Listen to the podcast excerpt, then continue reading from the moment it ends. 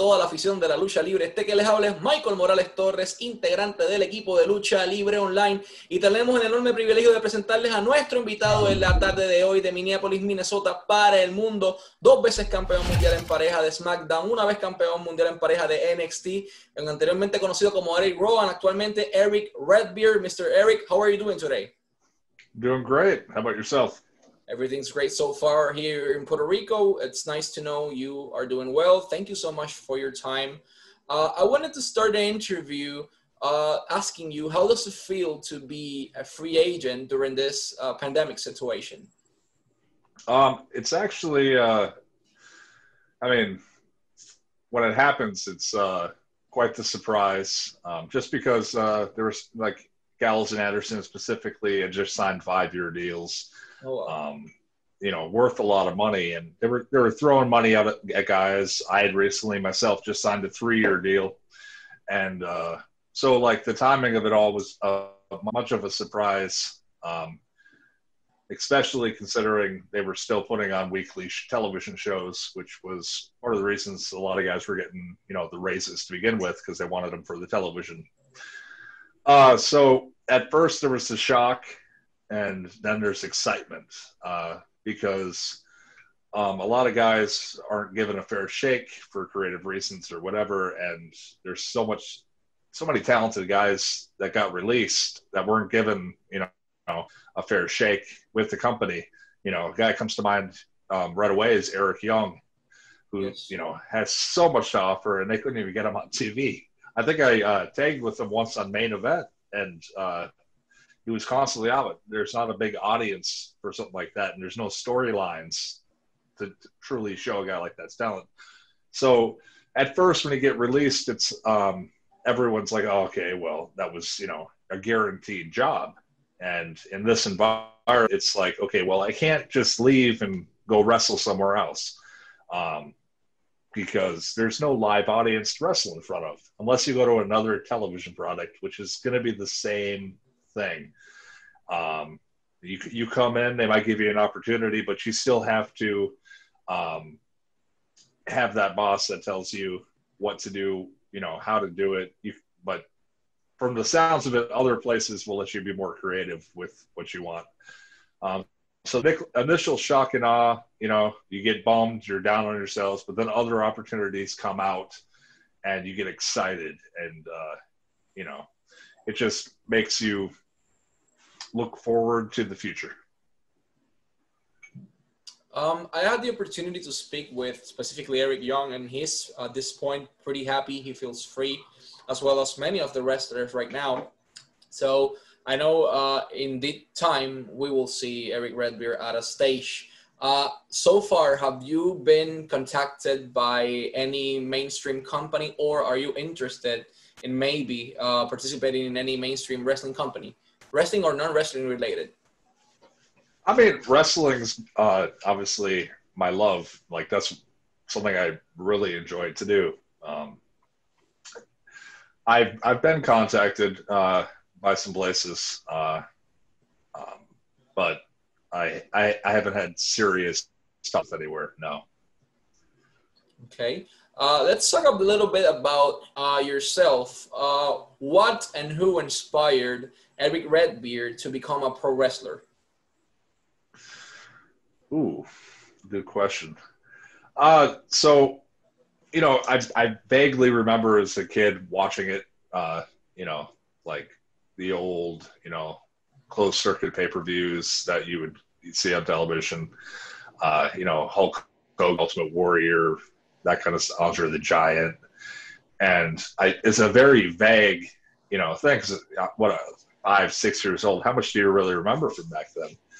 Um, it wasn't until about 99, 2000, I was about a junior, senior in high school, I started watching again, like WWF.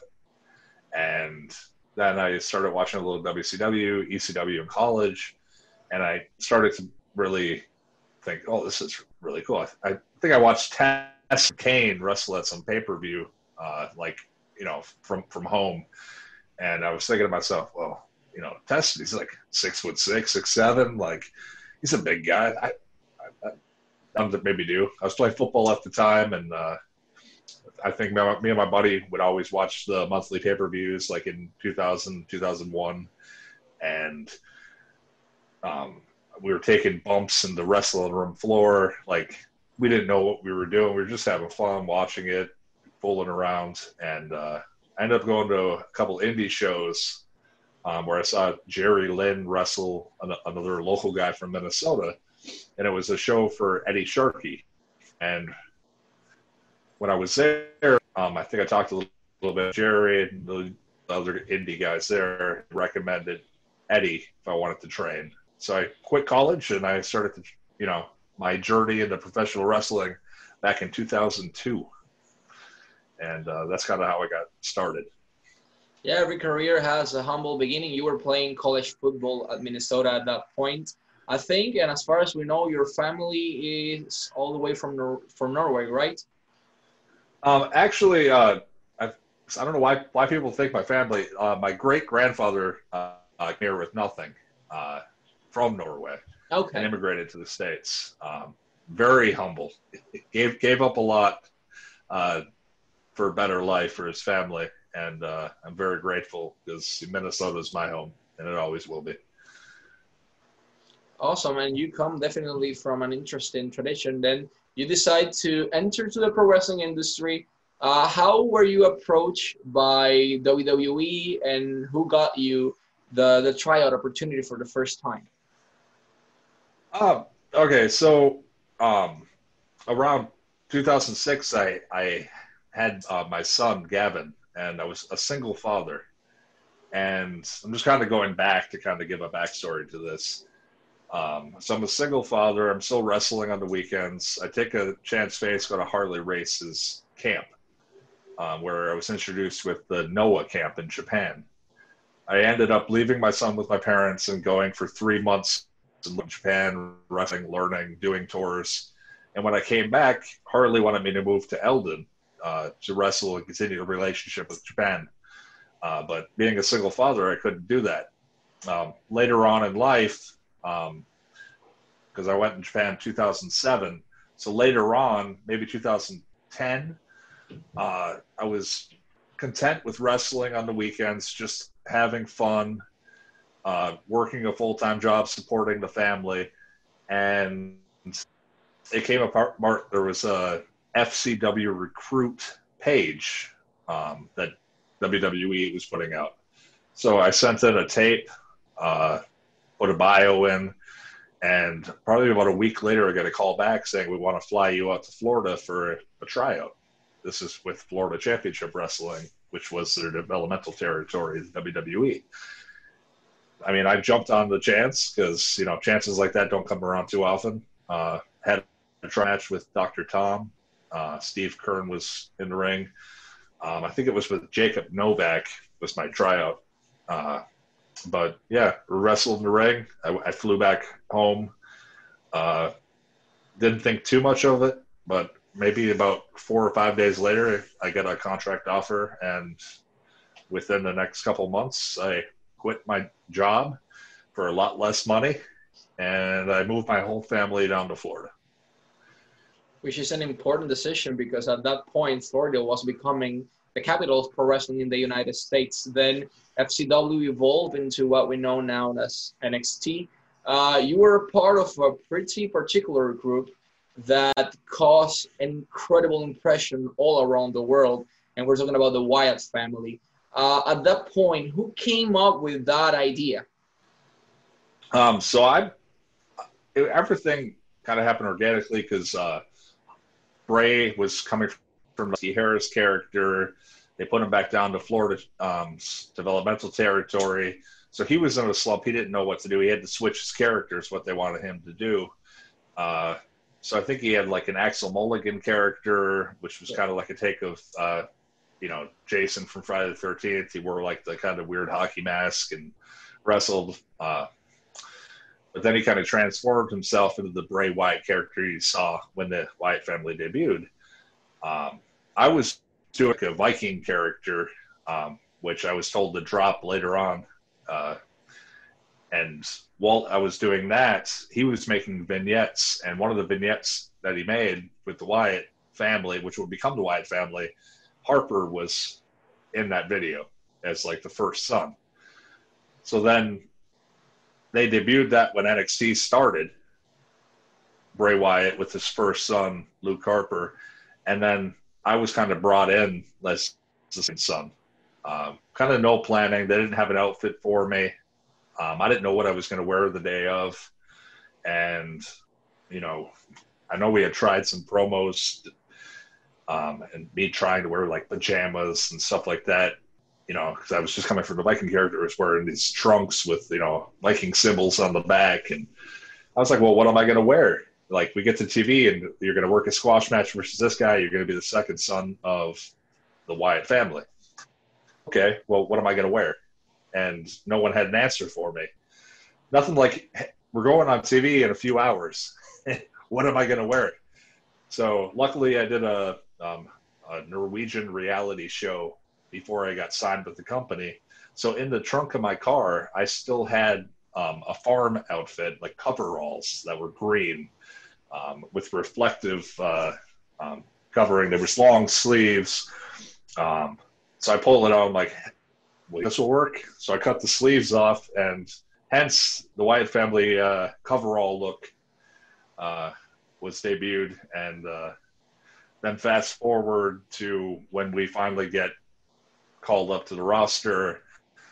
Um, luckily, we were doing all these, you know, promos in class and with Dusty Rhodes. And remember, Windham had to be like a pig mask and uh, sheep mask, and a, there was like a clear mask, which I c- cut the bottom off and put like makeup on it and put it on me.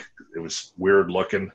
So I tried all these different masks, and Dusty didn't like a lot of the masks. Kept calling the sheep mask the pig mask. We had like a clown mask. We had all sorts of different masks, and he didn't really like. He's like, "Your face, you know, it's money. It's it's ugly." And and uh, so I kind of forgot about it. And the same thing with the coverall thing. It just happened to be in my trunk when we were uh, filming the vignettes to go on the main roster, and I pulled out the sheep one because I liked that one, and I said, "Can we use this?" And they used it, and it. I didn't take it off until I was told to take it off after the Bludgeon Brothers. Yeah, and the rest is history. Uh, you yep. picked up the basically basically you pick up the outfit and the mask. So it was uh, your your gimmick was basically your idea. Uh, you came up to the main roster. You have many incredible feuds. You had a stable run with the Wyatt family. Then you have Bludgeon Brothers. You have a singles run at one point with the Rubik's Cube uh, with the high IQ guy. Uh, that was a particular uh, gimmick uh, who came up with the idea and did you enjoy your singles run before the Daniel Bryan and everything? Uh, so um, I think I, it was like um, like a singles run and a half. It's kind of what I what I what I take it. Like the first time they basically uh, ended up being with the Rubik's cube was the silliest thing I think I've ever seen in my life. Uh, so Sheamus ends up getting hurt. They didn't really quite know what to do with me. They split up the family. They had me, aim, you know, walking around aimlessly backstage. And Sheamus gets hurt like the week before Survivor Series. And they're like, oh no, we need somebody. Luckily, I was still backstage. I think I was changed just watching at Gorilla. And I think it was Michael Hayes comes out. It's like, oh, get dressed. You're out the next segment, next commercial. Oh, wow. Quick, got changed. Uh, Brody's in the ring. He has no idea I'm coming out as uh, the last member for the Survivor Series. Nobody did when I walked out. uh, so uh, it was just kind of one of those weird timing things, you know, being there, being ready. And uh, so I remember like it was like a week or two later, um, after I didn't really have any plans except for maybe a feud with the Big Show. And they're like, oh, we need a story about him and I think it was Tom Phillips did like a, a backstage interview, and it was like maybe like less than a minute long. And he says, "Well, I hear you're really smart and this and that." And he started calling me a genius and a high IQ, and I'm like, "Where is this stuff coming from?" It's just a quick little promo, and that's the only time anybody's ever said anything about it.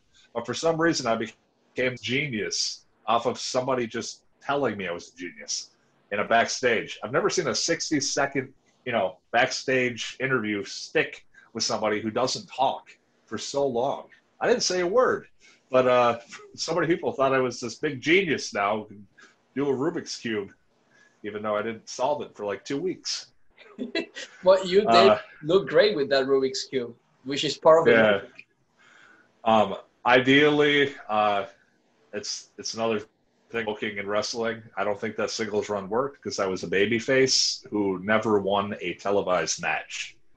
If you go back, the only match I won as a babyface uh, was uh, against Cesaro, um, the SmackDown before Survivor Series to give me a win to make me look credible, and then I did not win one match the whole run as a babyface. And whenever you're working a, a bad heel, the babyface has to kick the baby, you know, kick the heel's ass. And if he doesn't kick the heel's ass, what's there to cheer for? The guy, he's just a loser. Like, there's no guy's going to want to cheer for a loser. And that's like I. Uh-huh. Oh, I was going to say, uh, it's like Stone Cold. If, if he always lost during his matches back in the day, but he but he still went out and grabbed the beers and said, "Hey, I lost, but hey, I'm gonna chug a beer." But then he turns around and takes somebody else's finisher. Would that have gotten as over as he did? You, you, you never know. No, uh, I actually wanted to speak about that. Uh, you mentioned that uh, the singles runs, uh, the singles run didn't work uh, due to what what we may call incorrect booking in terms of pro wrestling logic uh, due to the singles babyface not being uh, pushed in the correct way. I mean, babyface need to be credible in order for people to cheer for them. Uh, let's talk about backstage uh, politics. As I mentioned before the interview, I had the opportunity to speak, uh, for example, EC3, Eric Young, uh, Doc Gallows, uh, Levy Valens, which was No Way Jose, uh, Matt Rehwoldt, which was Aiden English, among many of the guys, and they basically all agree that the backstage politics are the most complicated part in WWE, specifically the overproduced uh, segments. Uh, as far as I know, and specifically, uh, even the Colons even told that part to me. Uh, everything is entirely scripted. You need to read everything word by word. Uh, what about the the creative freedom of a pro wrestler, or in this case, a sports entertainer. Uh, what's your opinion and what was your experience uh, backstage on WWE? Uh, so the, for some reason, always figured me and always had me on the show. I can't complain about that.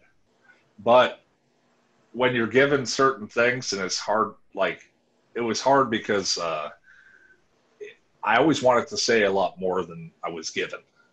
Um, and sadly, it wasn't until like six years in that I'm able to start cutting longer promos, um, which I did with the Daniel uh, Roman angle. And that was incredibly frustrating to me uh, I knew I could speak. And to, to be a character that can't speak and you control the booking, you're always trying to think of different ways on how to get a guy who can't speak the front and center of attention, and it, it's not always possible.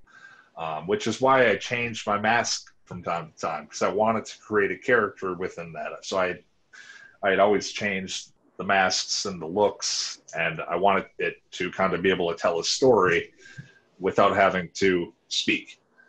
And the same thing with Daniel, when I was put with Daniel originally, I thought it was a, a step back from the Bludgeons because in the Bludgeons, me and Harper were together a unit, different people. But with Daniel, it was always I was his bodyguard. It was basically what I looked at, even though I was told it wasn't supposed to be. Even we were tag champs, I just felt like the bodyguard. They never gave me anything to really say outside of a one-liner uh, and that was frustrating, which is why I started the metal shirts when I was in the background because I wanted to show like what I, you know, personally I enjoy going to shows and metal. and I wanted to show personality because they took my mask away.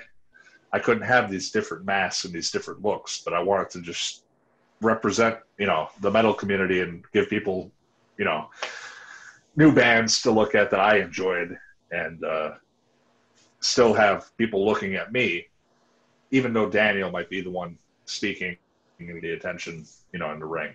So it wasn't until like an accident that they started like writing me a promo. And you talk about word for word, that first promo they gave me with Daniel and Roman, I changed and ad libbed a little bit in that promo. And when I came to the back, they weren't mad at me. In fact, they started giving me a promo the week after, and the week after that, they gave me two in one I do a backstage with Michael Cole and then another one. So they started adding more and more, and I started getting more comfortable on the microphone. And I think the the hardest thing creatively for me after that was when they did the brand split and put me on Raw and put Harper and Roman and Daniel on the other side. I was like, okay, well, what's next? I'm excited. But then I'm told you have a cage and now you're quiet. And no matter what you pitch for the cage, doesn't matter because it's going to be this as much as you don't want it to be. And it, you're also going to be quiet. You're not going to speak. So any kind of character development you had, it's gone. And that was frustrating for a guy, you know, any guy to go from getting more of a character and feeling it out and being more you to having to go play and act a certain way. Yeah, because basically, uh, at least Aubrey Edwards, uh, the ref from AEW, mentioned that WWE referees, unfortunately, are not allowed to have personality. But at this point, many wrestlers are not allowed to have a personality. If they want you a certain role, that's what you have.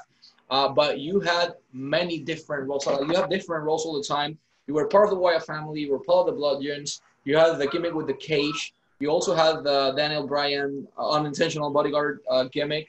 Uh, you have multiple roles. You had a good run, in my opinion, at the inside the company. You even had the opportunity to face uh, The Rock. It was complicated at WrestleMania. I mean, that's a that's everyone's dream, man. But it was kind of sour, sweet sour uh, opportunity or moment. How was that moment for you?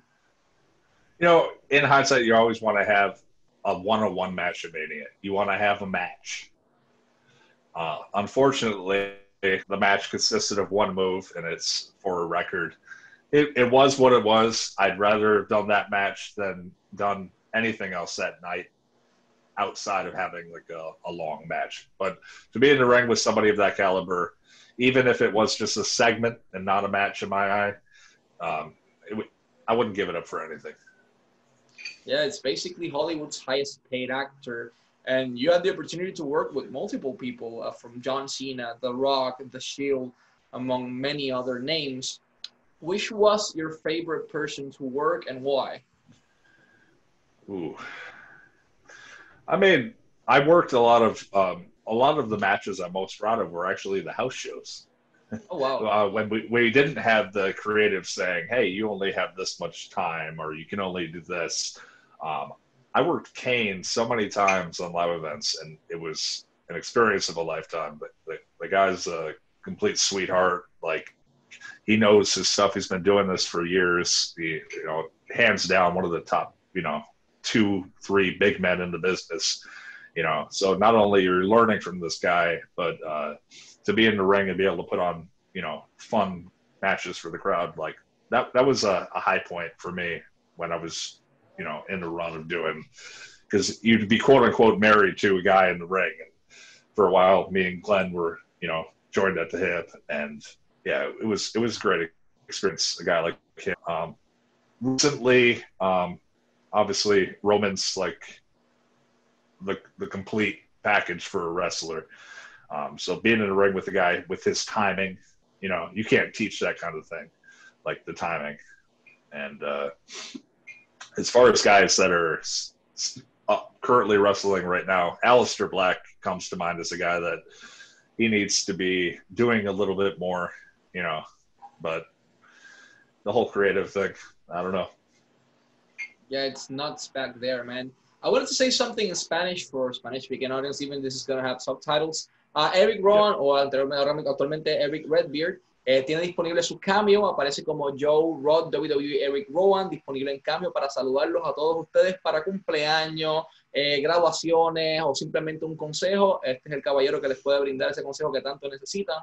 Eh, tiene además de eso prowrestlingtees.com slash Eric Redbeard disponible toda su mercancía, increíble, de hecho tuve la oportunidad de verla y está disponible en las redes sociales en Instagram y en Twitter como Eric uh, Redbeard, también para todos nuestros amigos promotores en Panamá como GWE, en Chile como Wrestling Superstar, Perú que tiene Imperio, tienes en JCW en Florida, todas nuestras amistades en Puerto Rico. Él está disponible para bookings en todo el mundo. Una vez, obviamente, esta situación pase, pueden contactarlo a través de Joseph Ruud, R-U-U-D, 06 a gmail.com, josephruud06 at gmail.com. Lo vamos a dejar de igual manera en la descripción. We're going to leave everything on the comment section and in the description is probably going to be already up here once this is edited. Uh, let's talk about your current projects. Uh, I had the opportunity to listen to the interview you did with Sportskeeda's Stephanie Chase. Uh, great interviewer, in my opinion. Uh, but you mentioned that you were working on a film. What can you tell us about that? Uh, so I got an opportunity right after I got released, actually, uh, to uh, have a role in a upcoming movie uh, called Ghost of the Ozarks. Um, it was one of the first uh, films actually being filmed um, after the whole COVID thing. So they had crazy COVID testing. Uh, but actually, that was a great experience for me. It's just a, a, a different you know side of the entertainment business, uh, and I found it very rewarding, and I'm very proud of the work I put it as well as the work of the other actors. And you know, there were some pretty high caliber actors in in the movie that I uh, um, was in awe of what they did. Um, so I'm very excited for that project to be released. I can't really, you know, say too much about it uh, just that it was a great experience, and uh, you know, you never know what life throws at you, and uh, uh, what kind of opportunities happen outside of you know the bubble that you're currently in. You know, I was in the WWE bubble for so long uh, that you know when you get shoved this aside, you feel like you know all that was for nothing. That's how you feel initially when you talk about how you're released and you know you, you put in all this work and you do everything you can. You put in the the days long nights you know sleepless nights daily because um, it isn't just what you see on television. We're traveling all around the world and working working working and when you're thrown to the side like that you you feel like uh, little helpless, you know, you, you feel like maybe was I good enough? You have that doubt in your head, but you shouldn't have that doubt in your head because you know who you are and you know what you're capable of. So just putting myself out there and doing something different, you know, kind of gets that confidence back up and makes you excited for the future, no matter what it is and we'll definitely know you have a bright future once this situation is over. Either it's in pro wrestling, which we really hope so, or the Hollywood uh, cinematographic industry. Uh, Mr. Redbeard, last but not least, uh, there's uh, a complicated situation uh, in the pro wrestling industry that's been even more complicated after the pandemic situation that we're in right now. And it's that thousands of people are they just stop watching pro wrestling due to they're frustrated, uh, due to they feel they're not being heard. Not only WWE, I mean, all Elite Wrestling, Impact Wrestling, Ring of Honor, New Japan, basically everywhere. I mean, except for Mexico, uh, all of the other countries, uh, pro wrestling fan base have uh, decreased significantly. Uh, in your opinion, you've been in this industry for so long and you're really wise about it. Uh, what do you think uh, the multiple companies need to do at this point in order to attract a bigger fan base? Um, first off, the product has changed so much. um, just in the last six, seven years. Uh, I feel like the the star power, like there's there's the names. Like you you say a certain name in the street, odds are most people won't even know who that is. Uh, I think Randy might be a name. John Cena definitely is a name, but like besides him, maybe Randy or like the Big Show. Most people know who the Big Show is. But besides that and those marquee names, do they have a marquee name? Do most people know who Drew McIntyre is? Yeah. They should. They should. Incredibly talented. He's showing the most character he's ever shown in his career um, during this run that he's having. But like, as far as mainstream marquee names, that they didn't make them. They they weren't pushing to have these people be these stars that they are. They they should uh, be bigger stars. And how do you make that star? How do you get people to tune in? And I don't I don't know what the answer to, to that is. Uh, is it them allowing people to do more things outside the company to draw in interest? Is it better storylines? Um, and and and that's that's where it is. Why is interest falling down? And, you know, you have companies starting up and they can't break the million mark to get over, and it's like, well, how do you get that company to go, get over a threshold? I think I tried to watch Impact the other day, and it's hard to find. Like you have to go online and you watch it, and it's like, okay, well, it's, it's it has a television deal. It's like most people don't have that station. And uh, like the numbers to SmackDown, I feel like should be way better. I think when they moved to Fox, I think it was like almost four million was the the first, and that was last year. Yeah. And I don't know what numbers are now, but I don't think they're even close to that four million. 1.1.6 million viewers, I think, was the last rating. Yeah, and I don't know if that. I mean, you can blame part of that on crowd because when I turned it on initially, I, I'm sure it's changed the way it's presented now. But initially, when I turned it on, it just wasn't fun to watch in an arena that was empty. Like it wasn't a fun product to watch. Uh, I would like to see more story-driven, like uh, feuds. Uh, I don't know if they're starting to do that now or not. I don't really watch too much of the product. Still a little bitter uh, but give me and I'll probably start watching more. Uh, but I think they need to create more mainstream stars, get them to do things outside of wrestling, more appearances outside of wrestling to draw interest to get the, these people in. Uh, and I think the more story driven, uh, I think it would draw in people because they would want to watch like a soap opera every week. I mean, as cra- as crazy as my feud with Daniel was, and Roman was, it was uh, a story. Every week you had to tune in to find out what was going to happen. They drew it out to a crazy amount, but it's no different than some of these soap operas you watch every week. And I think they need to start doing more stuff like that, um, just to draw more interest but uh, yeah, there's there's no definite answer uh, what's going to make the business draw in better numbers. There's there's no definite. Um, I I just hope it has another boom. I'm, I hope it does. We all do at this point. They need to start uh, constructing this next mainstream huge guy like they did with John Cena, like they started to do with Roman Reigns. Uh, but they need it and they need it now. Not only WWE, every single company at this point. Uh, Mr. Erick. And you- and and oh, no, and no. it's like they're they're not fighting uh, with just other wrestling programs. They're not fighting with just network television. There's so much content out there right now.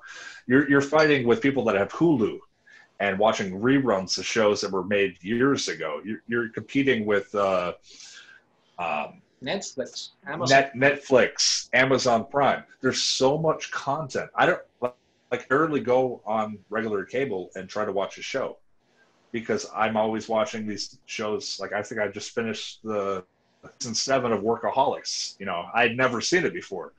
So there's all this content that's been out there for years that people are starting to watch again, and uh, it there's only so many hours in a day. People got to work. You know, you, you, you, can't be watching everything live like you used to. So maybe it's uh, I don't know if it's what their numbers are for sales and stuff like that, but you know that might be part of the problem too. People's attention spans are going so many different directions. Yeah, with the return of the NBA right now, you have also uh, a difficult situation for all of the pro wrestling industry. All the sports leagues, UFC returned with an incredible product also. Uh, it's kind of a complicated situation that I really hope so. Every company gets over this uh, difficult time for the best of the industry. Yep. Uh, Mr. Erick, thank you so much for your time. Uh, we always wish you the best of lucks on this new pathway of your career, which is acting. And we hope to see you once again in a pro wrestling ring. Thank you so much for your time, and we wish you the best of lucks. Thank you. Thank you.